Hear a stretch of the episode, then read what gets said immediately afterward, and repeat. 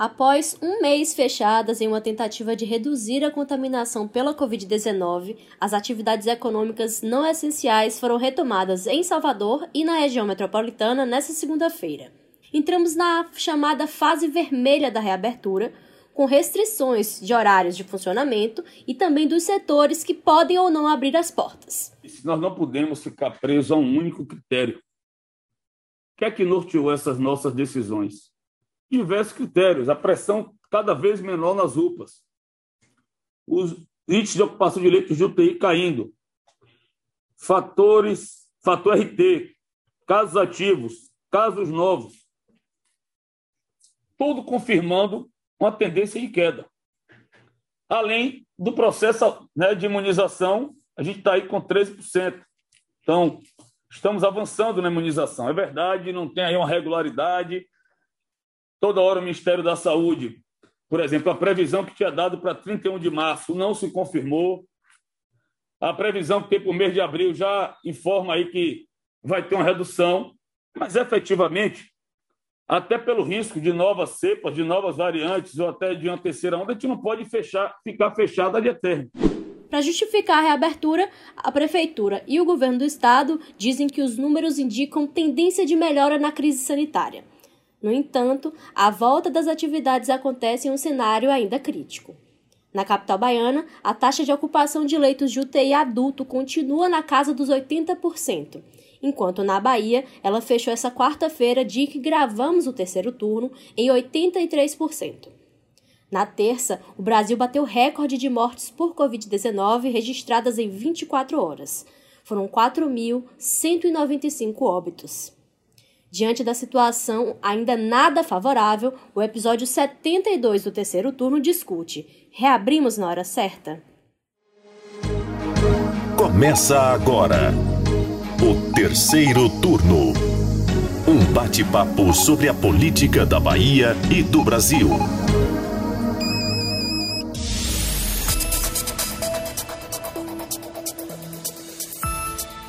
Eu sou Jade Coelho e junto comigo na gravação remota do podcast de política do Bahia Notícias, os repórteres do site Bruno Luiz. Oi, gente. E hoje nós temos uma novidade na apresentação do terceiro turno. Ao nosso lado está a também repórter do site, nossa colega Mari Leal, que estreia hoje no comando do podcast. Seja muito bem-vinda, Mari. Oi, gente. Oi, colegas. Um abraço aí desde já para vocês que acompanham o terceiro turno. É um prazer estar aqui hoje com vocês. Seja bem-vinda, Mari. Prazer também dividir a, a bancada do, a bancada virtual, né, do terceiro turno, já que a gravação é remota, né? Vamos então saber, abrimos ou não na hora certa?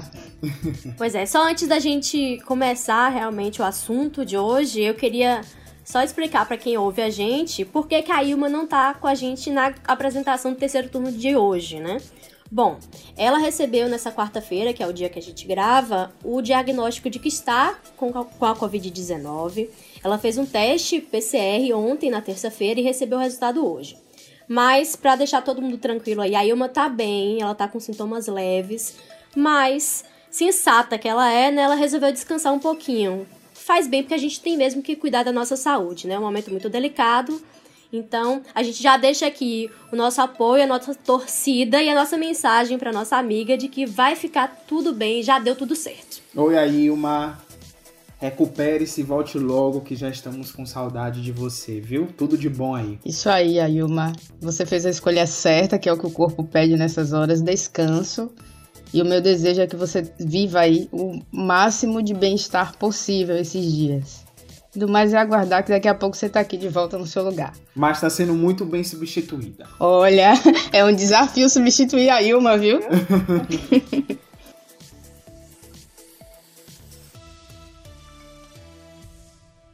Bom, dando início ao tema de hoje, né? Que é muita coisa, muito assunto. Para a gente poder ambientar quem tá ouvindo, se por acaso a pessoa tava aí presa num, num calabouço, né? e não acompanhou as notícias dessa semana, vamos dar uma recapitulada aqui. Bom, a gente está na fase vermelha, né, de um total de três fases desse plano de retomada da economia. é, nesse momento, essa abertura não vai ser plena, ela não vai abrir todo o comércio de uma vez. Cada atividade econômica vai abrir por cinco dias e vai ficar fechada por dois dias. Os setores vão funcionar em média e oito horas por dia.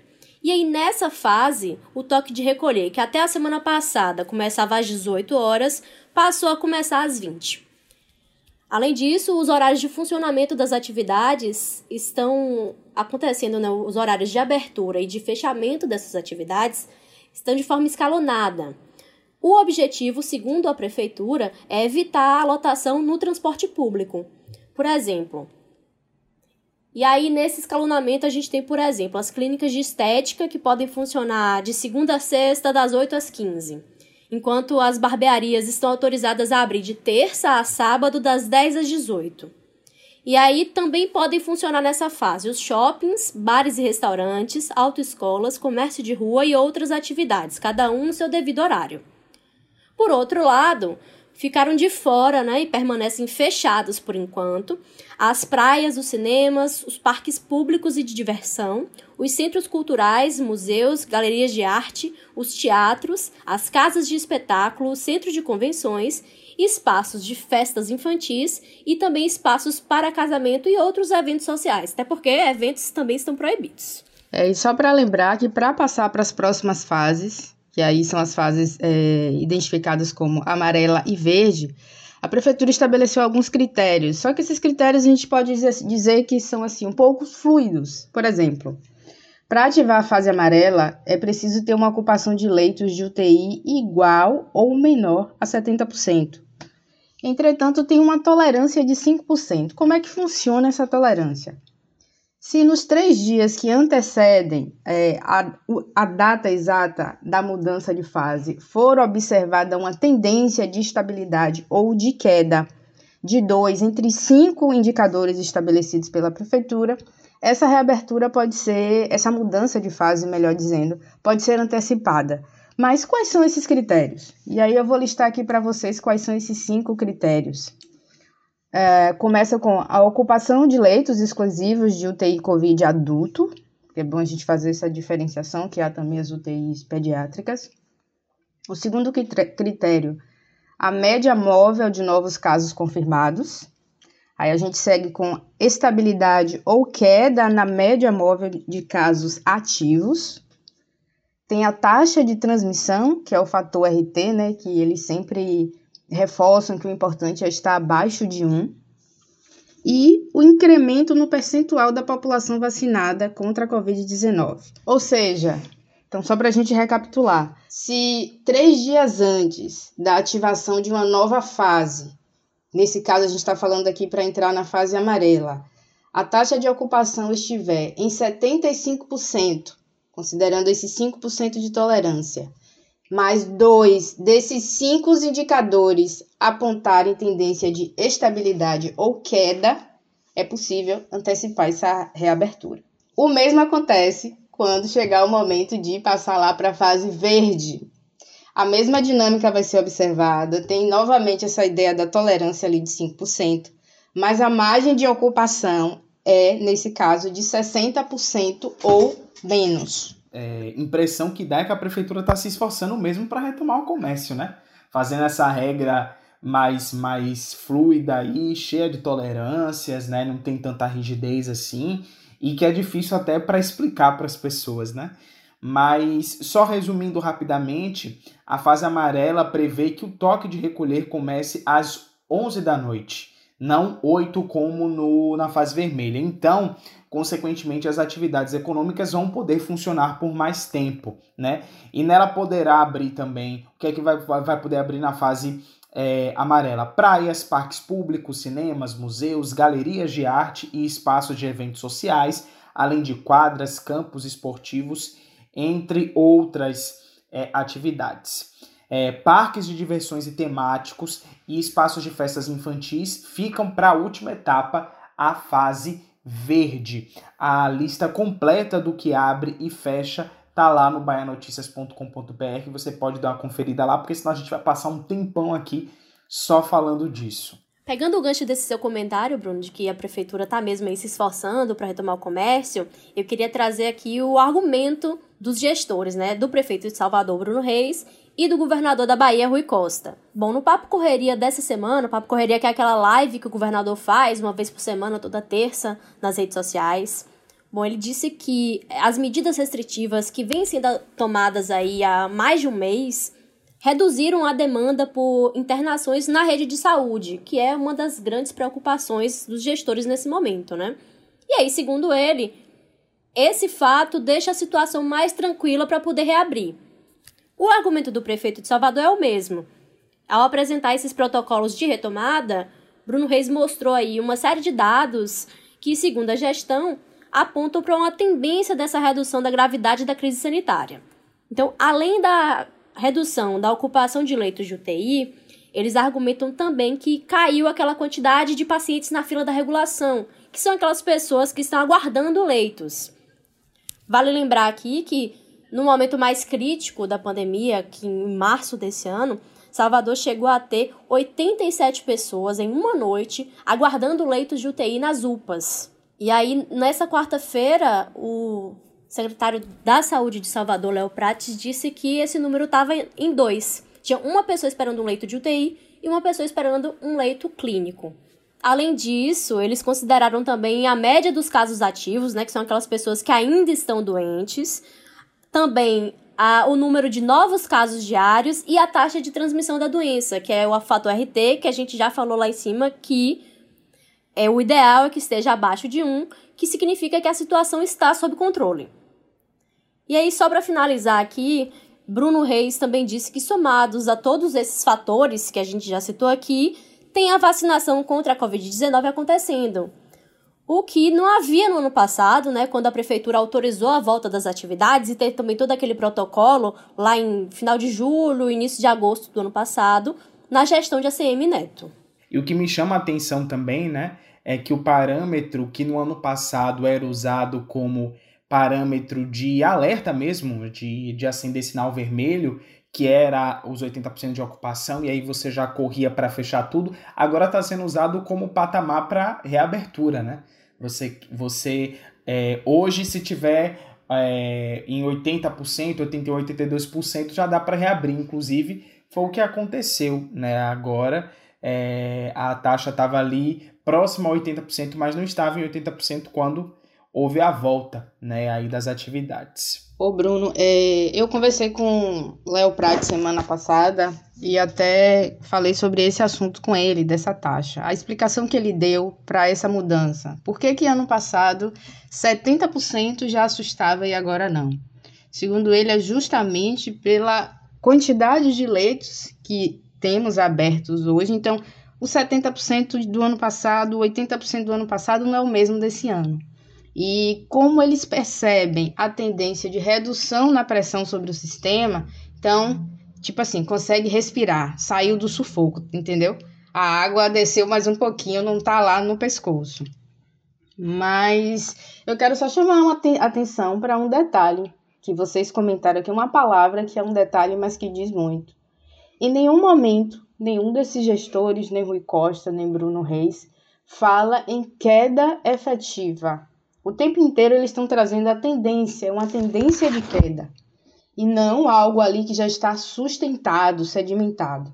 Então, ou seja, eles elaboraram critérios para tentar reabrir, considerando, claro, todas as demandas econômicas, considerando todas as necessidades do empresariado e da cidade em si mesmo, o funcionamento. Mas é importante que o nosso ouvinte, que nós estejamos sempre alertas de que, assim, qualquer descuido pode provocar uma retomada dessas contaminações. Até porque a gente está diante aí de novas variantes, inclusive hoje já apareceu a, a Megazord, né, a variante Megazord. Dentro desse aspecto ainda, eu vou até trazer um elemento que a gente aqui não tinha ainda comentado. Na terça-feira, no Papo Correria, Rui foi questionado sobre a proibição na venda de bebida alcoólica no final de semana, que continua prevalecendo. E aí a resposta dele é que assim, se retoma a bebida, voltamos para aquele comportamento. Tipo assim, se tá bebendo em grupo, então as pessoas levantam, abraçam, falam alto, to, são todas, todas é, questões que favorecem aí essa proliferação do, do vírus em, em ambientes. Então, ele foi, assim, bastante irredutível nessa questão, não mostrou durante a, o Papo Correria de que pretende flexibilizar essa questão da venda das bebidas. Então, diante de toda essa questão que a gente percebe que ainda é necessário tá, estar em alerta, que a situação mais difícil não passou, acho que vale a gente aqui agora lembrar os dados desta quarta-feira, né? Como a gente já falou, é o dia que a gente está gravando. A ocupação de leitos de UTI em Salvador fechou em 80%. E o número de óbitos no estado bateu um novo recorde, foi hoje aí 189 notificações de óbitos em 24 horas. Então, realmente não dá para descansar, não dá para achar que a situação passou. A gente tem aí critérios que foram elaborados para favorecer essa retomada, mas a situação ainda não é de tá tudo bem, não é ainda o céu de brigadeiro. É, Maria, é isso que você falou, né? Que qualquer descuido pode provocar uma nova alta de casos e internações. E eu conversei hoje com a infectologista Clarissa Cerqueira, né, que é quase uma sócia aqui do terceiro turno, a gente sempre está acionando ela, e ela falou justamente sobre essa questão da, da onda, né? Ela disse que a sensação é que a gente vai vivendo uma onda atrás da outra, né? Sai de uma, é, ali você tem uma situação mais tranquila e de uma hora para outra começa a aumentar a quantidade de casos de novo, aí você tem um novo sufoco e fica nesse nesse abre e fecha, nessa situação eterna, né? A gente já tem lugar no mundo aí falando em quarta onda, ontem eu estava vendo que na Coreia do Sul, né, já tinha uma preocupação com a possível quarta onda, enfim, tem uma situação muito delicada. Vamos ouvir agora é, um pouco do que a doutora falou, né, sobre essa sobre essa retomada das atividades, porque para ela poderia se esperar mais um pouquinho aí de tempo, né, ter uma segurança maior nos números para poder anunciar essa retomada. Vamos ouvir. Então, o que a gente está observando aqui agora, né? É, está começando a ter uma queda no número de casos, mas com a reabertura e uma reabertura assim, em grande quantidade de serviços que realmente aglomeram, a gente vai precisar de muito cuidado, porque a gente tem o risco, dentro de algumas semanas, de observar de novo um aumento do número de casos. Então, eu sou mais a favor de uma reabertura mais programada, aos poucos, e deixando esses ambientes que é, levam a uma maior transmissão da doença para uma forma mais tardia de reabertura. Eu entendo que tem a parte do comércio aí que está sofrendo, então eu acho que a prefeitura está ponderando isso, mas falando da Covid, que é o meu papel, é a gente observar aí possa ser que a gente observe depois o aumento do número de casos. É, o ideal seria baixar, eu posso dizer assim, está no limite da segurança, mas seria o ideal baixar um pouco mais. Sim, sim. É, Agora, ao mesmo tempo que eles estão sendo, assim, é, começou a cair para 80%, começou a subir um pouquinho acima disso, já é um indicativo de que tem casos subindo e vai precisar tomar mais condutas. Bom, a infectologista Clarissa defende também, né, essa questão dos bares e restaurantes que não deveriam abrir agora, porque nesses locais existe um risco maior de contaminação. Como o Mari já sinalizou aqui um pouco antes, nesses locais as pessoas se aglomeram e aí bebem e falam alto e tiram a máscara e quanto mais você bebe sem máscara, você vai falando mais alto, a gente sabe como é, né? Então, isso é um terreno mais que fértil. O, o vírus adora esse tipo de coisa, né? Ele faz festa ali.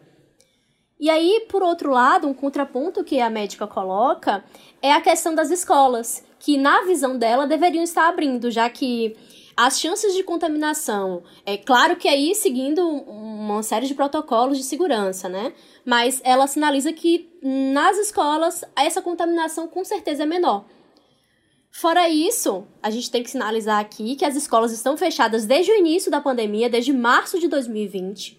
Então, o impacto no aprendizado dos alunos a gente já sabe que é incalculável. Não tem como mensurar isso agora, a gente só vai saber isso muito tempo depois que a pandemia passar. E a gente sabe também, né, que essa questão educacional nunca foi tratada como prioridade. Isso já foi tema aqui de vários episódios do terceiro turno, inclusive. É, e a questão econômica sempre está ficando em primeiro lugar. Já que ela é sempre levada em conta aí a questão dos empregos, que, claro, são muito importantes, e do fechamento das empresas, sem contar aquele lobby dos setores, né, que a gente sabe que acontece que é enorme. E para expandir um pouco mais aqui essa discussão, a gente também buscou a opinião de um outro especialista, agora um imunologista, o Celso Santana, que também comentou essa retomada aí das atividades e a gente vai ouvir o que, é que ele trouxe para a gente. Do ponto de vista das evidências que se tem é, é, científica, e do que os especialistas em nível nacional e internacional estão recomendando, está se recomendando um lockdown nacional. Ora, se você tem uma situação epidemiológica que os especialistas nacionais, quando eu digo os nacionais, são os melhores cientistas nacionais, as melhores sociedades brasileiras científicas, os maiores especialistas, ancorados em opiniões e em trabalhos científicos em realidades em cenários internacionais. Estão dizendo que nós já tínhamos que ter feito um lockdown nacional. Ora, como é que a gente vai fugir a essa realidade em nível municipal e estadual?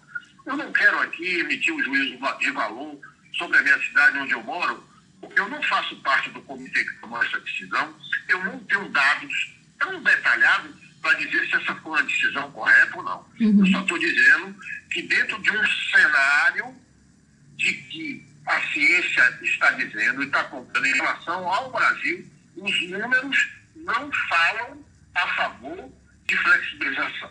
É, um outro fator também que o prefeito Bruno Reis mencionou, né, para poder justificar a retomada de atividades é a questão da vacinação, né, de a gente já está em um processo aí de imunização contra a Covid-19, uma coisa que nós não tínhamos no ano passado quando houve a, a reabertura, né? Tanto que o próprio prefeito falou ali que o risco de você abrir para depois fechar agora é um risco menor.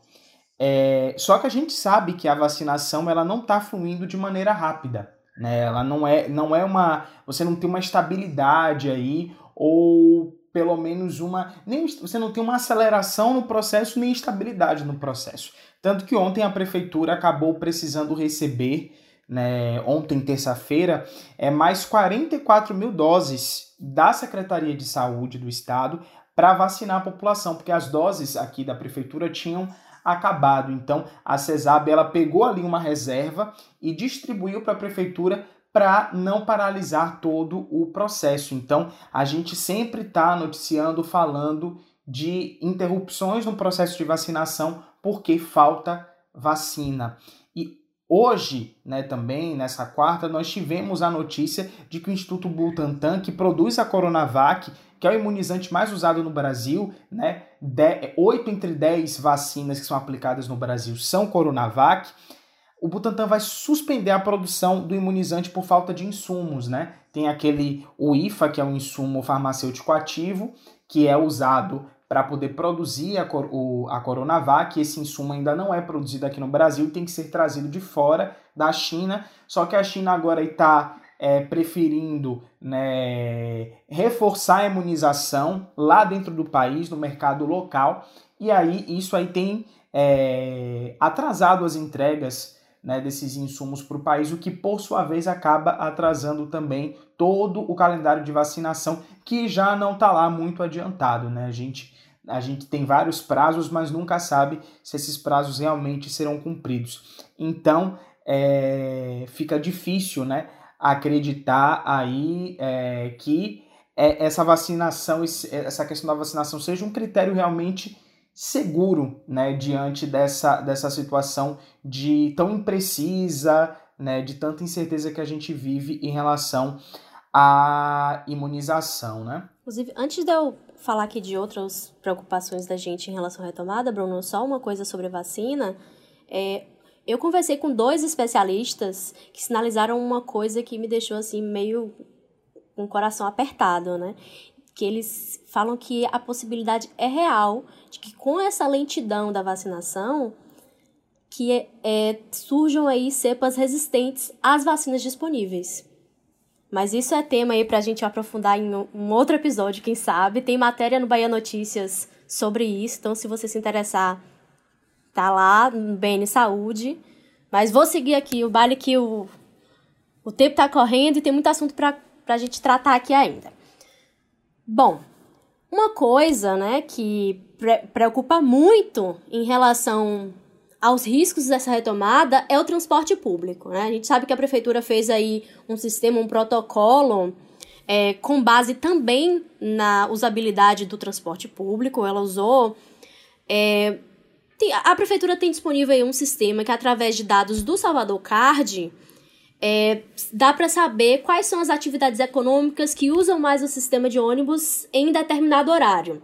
E aí, com isso, a gestão municipal escalonou esses períodos de funcionamento dos setores, que foi o que a gente disse lá no início do episódio. O objetivo é justamente evitar aquelas cenas de aglomeração nos pontos de ônibus e dentro dos próprios ônibus, né? Mas a pergunta que fica, a pergunta que não quer calar é: será que isso realmente funciona? E aí nós fomos conversar com o jornalista Daniel Brito, que é especializado na questão do transporte público e que a gente até falou com ele na semana passada, quem ouviu o episódio 71 do terceiro turno sobre a crise da concessionária Salvador Norte, ouviu a gente falando de Daniel, ele é especialista no assunto, e sobre esses protocolos e essas medidas da prefeitura, ele acha que essa medida é só um paliativo e que não resolve muita coisa não. É, Jade, e tem uma outra coisa que o Daniel Brito lembra é que nem todos os ônibus da antiga frota lá da CSN, nem todos voltaram a circular no modelo anterior, que já não era, a gente sabe, né, já não era o, o, o melhor dos mundos. Então, o que acontece? A prefeitura tá, está colocando também alguns veículos do sistema de transporte complementar. Quem é daqui de Salvador é, são os famosos amarelinhos. Então, é uma tentativa de compensar a falta de outros veículos da frota anterior. Então, vamos dar aqui um exemplo ilustrativo. Se uma determinada linha vinculada lá à CSN funcionava com 10 ônibus fixos, que eu ainda acho que isso é, é um sonho, hoje está funcionando com 6 e aqueles outros quatro que está acontecendo uma tentativa de compensar com esse, esses outros veículos que são menores, que têm uma capacidade infinitamente menor. E tem uma outra questão que vale aqui a gente lembrar, que a parte da cidade que a CSN é, é, atendia é uma das partes mais populosas de Salvador e uma das partes da cidade que mais demanda para o transporte público. Então, é assim, é situação em cima de situação. Exatamente. Que é o tipo de coisa que a gente não pode aqui esquecer. Então, é mais um problema que a prefeitura precisa lidar, porque precisa garantir a, a circulação mesmo da população, precisa garantir a não aglomeração, tem uma frota comprometida, não consegue recontratar, acho que por enquanto, 100% dos profissionais. E é um algo a mais aí a ser visto. E é, só mais uma questão aqui, a gente falou do transporte. Um pouquinho antes aqui de a gente começar a gravar, eu recebi umas fotos do, da estação Acesso Norte, do metrô de Salvador. Quando eu olhei, eu vi um dia normal. Pessoas próximas, aquela plataforma de embarque cheia, e a pessoa que me mandou a foto disse assim: essa é a situação porque acabou de sair um trem lotado. Então é uma pena que a gente não tem aqui como espelhar para vocês essa imagem, mas realmente o transporte público continua sendo uma questão difícil, porque nunca atendeu a população de uma maneira bacana e agora mesmo diante de uma necessidade que é realmente sanitária, de saúde, continua não conseguindo atender. Então, é aguardar aí as cenas do próximo, dos próximos capítulos. Terceiro turno.